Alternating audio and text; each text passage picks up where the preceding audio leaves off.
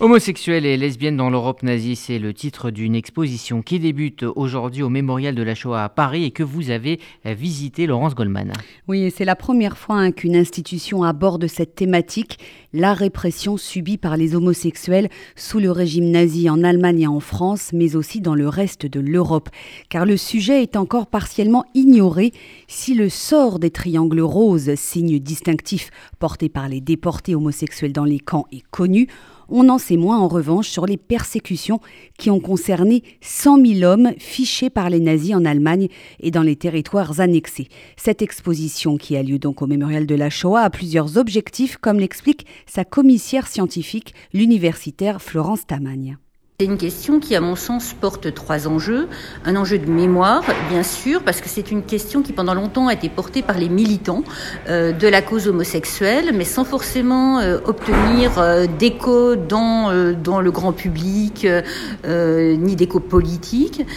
c'est un enjeu pédagogique parce que je pense que beaucoup de gens ignorent, en fait, très simplement cette question, ne savent pas vraiment ce que sont, qui étaient les triangles roses, et même des personnes sensibilisées euh, au génocide, euh, à la Shoah, euh, ignorent cette, cette répression des, des, homosexuels.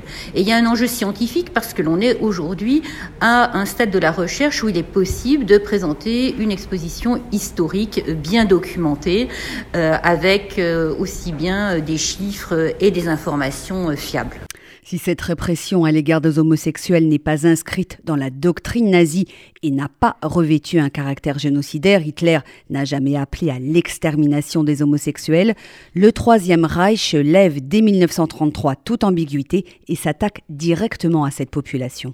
Ce n'est pas quelque chose euh, qui est euh, immanent euh, au régime. D'ailleurs, pendant assez longtemps, une certaine confusion régnait euh, quant à la position, par exemple, du NSDAP euh, sur ces questions. Euh, une figure comme Ernst Röhm, le leader de la SA, est homosexuel, affirmé, il fait partie d'un mouvement homosexuel sous Weimar, et vous avez toute une esthétique homoérotique très prégnante et visible aussi bien dans, dans, le cinéma nazi, dans, dans la statuaire.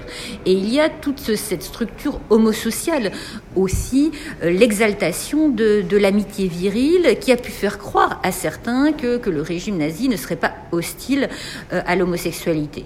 Dans les faits, ce que l'on voit s'affirmer très vite, c'est un discours qui est porté notamment par Heinrich Himmler, euh, qui voit dans l'homosexualité euh, une, cause de décadence, qui nuit au projet nazi d'espace vital. L'homosexuel est désigné comme, comme non productif, non reproducteur. L'homosexualité est parfois assimilé, euh, là encore d'ailleurs, aux juifs, ça serait une importation étrangère, ça serait quelque chose qui serait profondément non allemand, et c'est ce positionnement-là qui, va, qui va rapidement prendre le dessus. Dans l'Europe nazie, ce sont les hommes qui sont visés par les lois homophobes et ils ont connu des destins hétérogènes. 50 000 d'entre eux environ firent l'objet d'une condamnation en vertu de l'article 175 du Code pénal allemand qui date de la fin du 19e siècle, car la stigmatisation des homosexuels était déjà à l'œuvre dans la plupart des pays européens bien avant l'invasion par les troupes nazies. Il me paraissait important de ne pas isoler la période nazie comme une espèce de parenthèse monstrueuse. En fait, ce que l'on voit bien, c'est que l'homosexualité était déjà pénalisée dans certains pays, l'Allemagne, la Grande-Bretagne, l'homosexualité masculine, que d'autres, oui, avaient euh, dépénalisé, avaient supprimé le crime de sodomie parfois depuis la fin euh, euh, du XVIIIe siècle. Ça n'empêche pas une stigmatisation qui est liée à la religion euh, notamment, euh, mais qui est aussi le fait de, discours euh, extrêmement négatifs, un discours médical qui fait de, l'homosexualité une perversion, une forme de dégénérescence notamment. Donc on a des stéréotypes qui sont très présents bien avant l'arrivée des nazis au pouvoir. Entre 5 000 et 15 000 homosexuels furent envoyés en camp de concentration et portèrent le triangle rose. D'autres furent emprisonnés, envoyés sur le front de l'Est ou encore internés en hôpital psychiatrique. L'exposition propose un parcours chronologique illustré de documents d'époque, d'affiches, de photos ou d'extraits de correspondance.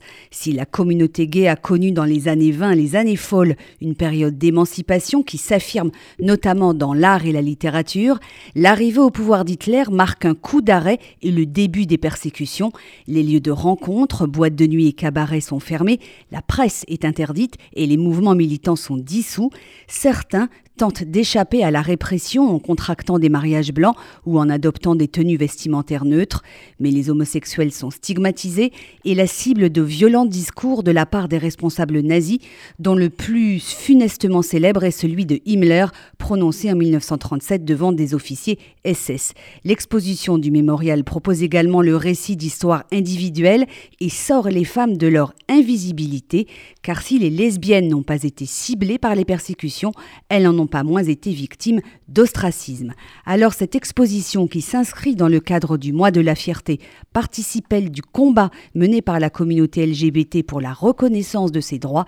La réponse de Florence Tamagne, elle est également spécialiste de l'histoire de l'homosexualité à l'Université de Lille. C'est quelque chose qui est très important, qu'il a d'abord été en Allemagne, parce qu'en Allemagne, le paragraphe 175 qui pénalisait les relations euh, sexuelles entre hommes reste en vigueur après la Seconde Guerre mondiale. Donc ça veut dire que les hommes qui ont été euh, notamment déportés comme Triangle Rose n'ont pas été reconnus après la guerre comme victimes du nazisme. Euh, certains ont pu être condamnés à nouveau en RFA ou, en RDA. Et il a fallu un très long travail de militantisme de reconnaissance pour qu'on commence à avoir véritablement euh, une prise de parole étatique à partir de 1985, euh, puis, euh, puis des années 2000, et en Allemagne, le processus de réhabilitation, d'indemnisation est enclenché.